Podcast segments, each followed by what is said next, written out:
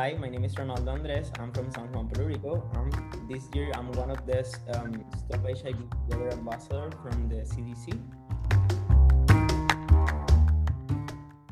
Um, we're having this conversation this day um, talking about living with HIV and stigma. I'm here with um, Alexi Diaz. He was former past ambassador from Stop HIV Together. And I'm really grateful to share this space with you, Alexi. Uh, thank you. Thank you for having me. Uh, hi, everyone. My name is Alexi Diaz. Um, I was last year's uh, Let's Stop HIV Together ambassador, and I'm happy to see that uh, the current one is Ronaldo, which I have known. I'm currently also, I live with the HIV since 2013, and uh, I'm uh, an activist related to that topic. And that's why we're having this conversation today. I'm, I'm glad you said it. Um, I'm, I'm, I also live with HIV since um, 2018, and it, it's, it's hard for me and for most of us because of stigma. Stigma still continues 40 years from, from the first uh, cases from, of HIV. And we definitely are doing something in our communities, talking about, talking to prevent um, these infections, talking to disseminate information because we need to change this world. It's a little hard sometimes, and sometimes ourselves as people living with HIV because of stigma, we pressure ourselves too much. We need to like um start living more freely, educated, and without fear, because HIV is is something we can treat, and that's why we're having this conversation. Because there's a lot of stigma around us. Yeah, um, yeah, I, I remember when I first got my diagnosis, uh, was in 2013. And just the fact of getting the news that I had HIV didn't shock me uh, because I knew that it was treatable. I was not gonna die. Uh, back then, the news of U equals U was not out, but still um, knowing that one pill a day would help me be healthy was enough for me. And I was in a relationship when I got the news, but when I was single, I think the worst part of it was dealing with actually stigma because I was living in Miami at the time and Florida. Uh, you're obliged to tell sexual partners beforehand that you're living with HIV, and if you don't, you go to jail. So yeah, it was a shocker handling people's reaction to that information. It's kind of a pressure to yes. ourselves to say something so personal. And yeah.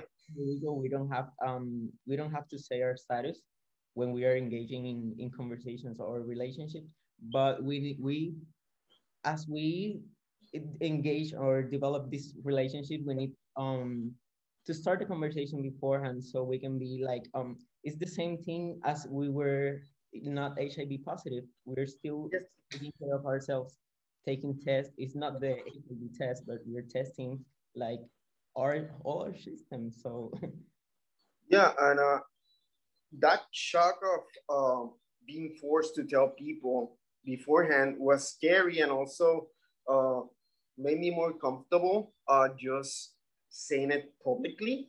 Uh, I have been living publicly with my status since 2017. So it has been four years now because it was on my birthday. So, um, and when I moved to Puerto Rico, I make it uh, a fact to continue that uh, activism, even though in Puerto Rico, we are not obligated to say it. Uh, it helps also with the conversation and showing people that living with HIV is as normal as anybody else. And plus, they know in our status and that we are undetectable is more reliable than people actually telling them that they're negative when they're not, or they don't know, or have not getting tested. And because us being undetectable is 100% factual science that we cannot transmit the virus. Even with condoms, there's like a 0.02 or something like that percentage. And people in PrEP also have a small like percentage. So what better than 100%? That's right. Here, um, as per now, in 2021, we have so different. Um, we have PrEP, we have condoms, we have tools to prevent HIV, and the conversation is definitely something to prevent also. Um, it's something we have to normalize, and it's good to you for you to say that because we're talking about HIV almost daily, but that's. The real life of, of people living with HIV. That's mostly we, we get to like because of stigma to get um to silence ourselves or to get isol isolated and that's not um so many we continue our lives um but we have to like um hide something yeah. personal or or the the um, internal battle if I yes to have the support or to need I, I don't know it's we hold those so much and we need to break those um yes. yeah because we have been taught i guess people still live with that idea of the 80s and the 90s and then sometimes like representation in tv is so horrifying. Like i can remember last year um this show 13 reasons why i think uh one of the characters had HIV and it developed to AIDS and I think it died. And that was such a great opportunity for that show to talk about being undetectable, you know, show a different side of being HIV, not the side that you get it and you die. And uh, uh-huh. it's important to, to talk about it and be public about it because at least here in Puerto Rico, the local authorities and the Department of Health doesn't talk about it until like this day that is coming soon, that is the National HIV Testing Day and the 1st of December. But other than that, we're invisible in terms of the people who are supposed to be protecting or helping us uh, in this matter to normalize it. Um, but it doesn't happen. So people like you and me have to, you know, take charge and do it and do it for others because um, we we struggle ourselves with stigma and with our our own beliefs, negative belief or misinformation, all of this. And if we can put something in the world and change the way they the other people see us or ourselves, we we, we see ourselves because of stigma. There's definitely so some so much more to do, but it needs, as you said, to be like to be talked up in the system, not not believing in HIV necessarily, because we have an impact on people's life. They live with HIV or not. We, we prevent, we give a message, but I think we're like, I'm, uh, um, just a tool. There's yes, yeah, and uh, it's like um important for having this conversation because uh you know, people be so mean in social media and like in the comments in the news that are posted and also like in uh, dating apps and hookup apps. Uh, I'm not gonna lie, like people will say the horrible things. They did say those horrible things to me uh, that I deserve to die, uh, that I, you know, was a whore, not to use another kind of word. Um, but you know, having multiple sexual partners um, has nothing to do with acquiring HIV. You can even acquire it being in a monogamous relationship. Um, and we're handling so much hardship sometimes with that news that for the fact of people coming to us and telling us those horrible things that do not help us um, is really hard for new, newly diagnosed individuals, you know, because that's why they remain silent. And we are so many people living with HIV that if we were public uh, without the stigma, I think uh, the conversation would be different and most of their lives would be different. They wouldn't feel so scared, so depressed, um, so hopeless. And that's why, you know, we need to just keep talking on a daily basis because living with HIV for you and me and all others is a daily thing. It's not gonna go away until they do a cure. Um, but I hope we can see something like that in our lifetime. Uh, but in the meantime, you know, remaining healthy and undetectable helps us. Yes, living with HIV, as you say, living undetectable, we don't have no risk transmitting the virus to other people. We keep um regularly checking ourselves to see if we stay undetectable and if there's no risk. Um, and our health, we have our health in our hands. we are constantly checking ourselves. And this that's this is something I I had not before. Um, yeah. It is when I feel sick or something, I just visit the doctor. But now living with HIV, I'm constantly checking my health, and I see my numbers and I see that I'm okay. It's something like I it gives me this security and people need to know we live healthy we live long life and we're not we're not dying as you mentioned the comments. Social media it can be hard but oh, yeah. we're riding that wave because how mean um on social media like undetectable untransmittable ah you can still get std yes you can still get std yeah. transmit the virus. There's no risk. Um there's so many things um people get different messages but we're staying clear on, on one topic. And stigma we're people living healthy we exist. And as you said we as more people talk about hiv openly um maybe more people would see that we are brothers we're sisters we're at the workplace we're at the supermarket every every you're everywhere you know and people will get more comfortable talking to their family, to friends, uh, loved ones, uh, because sometimes people are afraid when starting even relationships because of the fear of rejection. And like you said, uh, I have never felt more healthier than living with HIV because what you say, we get uh, our blood check off different like um, levels like cholesterol, sugar, and they don't only measure HIV, they measure so many things that you wouldn't know otherwise, maybe in a yearly check if you ask your doctor.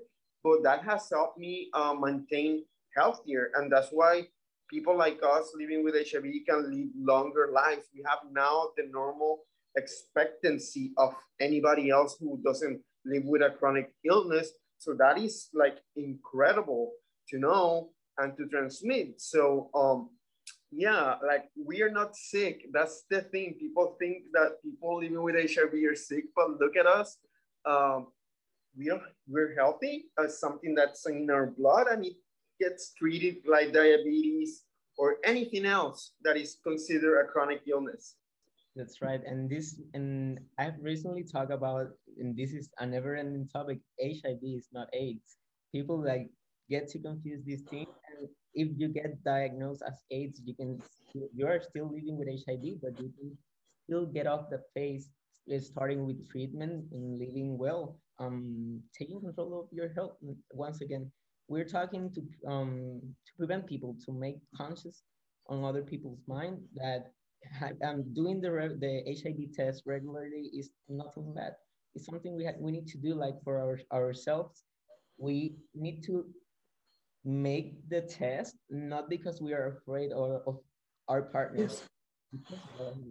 And as soon as we know our status it gives you more power because yes. because of stigma. Once you you start like if you're an AIDS, you have complications of health you're gonna there are people that start thinking they're gonna die their health is compromised. Yes. and it's hard to um maybe manage those thoughts because of stigma but so, um, I, I um, always said mental health is important in this, in this process because yes. it goes along the way. It, it affects so um, yourself and as you said, so many people, people get isolated or afraid to talk about this thing that it doesn't define us at all. It's something that we're gonna have to live with it for the rest of our days um, or until we get here. But it, we don't we don't need to hammer our, ourselves because yes. we just need to accept and love our like first of all love ourselves. Make that room and space to heal like anything you haven't like sometimes we get too big off track or something yeah, or, it happens. I wish i was the person i was before but this is a new opportunity to take once again control of your health.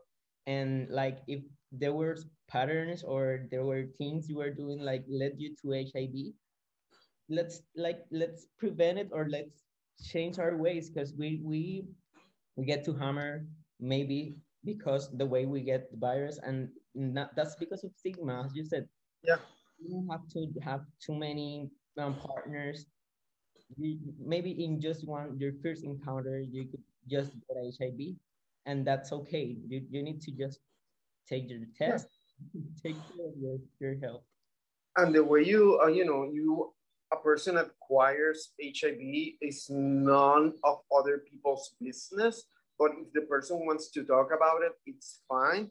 But that doesn't define you. Like, if it was because of having condom-like sex, uh, you know, it's just owning a little bit of your action and responsibility in the matter. Or like maybe it was a blood transfusion that is not supposed to happen, or needle exchange, people who inject drugs. So judging people based on how they got the HIV virus doesn't help also with ending stigma. And uh, when people get empowered about their status and they learn about how it gets transmitted and how you can prevent it, that also helps with changing the narrative and gives them a boost of confidence because uh, when you don't know what it is and how it gets transmitted and what it does to your body, you will believe anything people say. And like you were saying, people get so mixed up with uh, HIV and AIDS, but even people who get diagnosed with AIDS because of their uh, CD4s can still be undetectable. I met a guy that actually his CD4 level was at AIDS level, but he cannot transmit the virus. Um, so the only risk for him was getting uh, an optimistic uh, illness that could affect his health, but he could not transmit the virus. So that's the amazing thing of treatment as prevention, because no matter which level you are, if you take your treatment as your indicator that is on a daily basis, you will not transmit the virus. So what better tool to prevent new transmissions um, than just being, you know, regularly taking your medication. So that's another way to help end stigma, you know, that we're not uh, like I like to say like a nuclear bomb or something that we're we want to infect people. No, we don't. We actually are doing this to inform people and prevent new cases. That's right. And as you said it, once you empower yourself with knowledge, once you get knowledge, the knowledge necessary to understand what you're living or what you will be living on from this point onward. And once you get that, that information and you get to click, you get to assimilate all these things, maybe because of stigma, you get to hear or feel like it's too much. But once you process, take your time, it, it helps a lot. Like education helps us understand how we can like continue this this road we're, we're walking on. It's not that hard. It's like taking care of and as, as we are any other person it's not yeah. just a pill a day in some cases right? But we we still have maybe some changes um to do but to be to live better like eating healthier exercise doing exercises maybe yeah. of, of, of treatments. But misinformation goes with it, education. One, once yes. we get to do, to live more freely to accept our new reality, and it, it doesn't happen. Um, it doesn't, as you said, also knowing the the way the virus gets transmitted is important because once you live with HIV, we're, we're not a walking virus. We're we're yeah. taking care of. it's making like that click with the information yeah. you know and how you you accept it as true. But yeah like you can hug us you can kiss us. Um, if we sweat uh, or we cry it's not gonna get transmitted to you. If we sneeze either. So yes come and you know if you have um, no clue, just ask somebody that lives with HIV or like reach out to Ronaldo or to me and ask us questions because that's what we want. We want to inform people. We want to change the world, make it a better place for others and for ourselves. Uh, because sometimes this gets a little tiring repeating it, but we have to do it because we're 40 years in since uh, the first cases. And uh, I think the worst part that has not changed yet is stigma. So yeah, we will continue to do it day by day if it's needed to more than once a day, just to help change this narrative. Yes, and definitely we need homophobia to end. We need to racist racism to end. Like the social disparities and all this needs to end. Like to really address HIV. Um, yes. Stigma or a new diagnosis, because we we can put the, all the effort in the world, but there's some changes need to be done from the system for us to yes.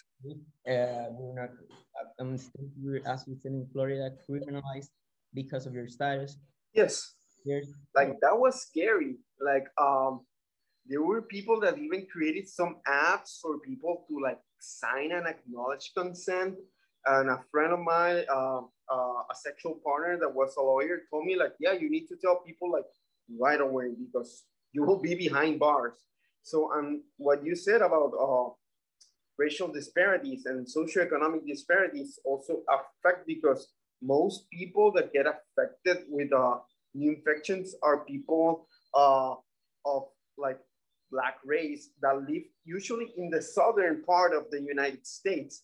And those are the most uh, impoverished areas. So there's a social and economic, you know, disparity. And then the other group is people like us, uh, Latinx people, you know, and why? Because most of the people are immigrants and don't have also uh, the economic means or uh, there's a language barrier also. And then people need to resort to other ways of getting a way of life.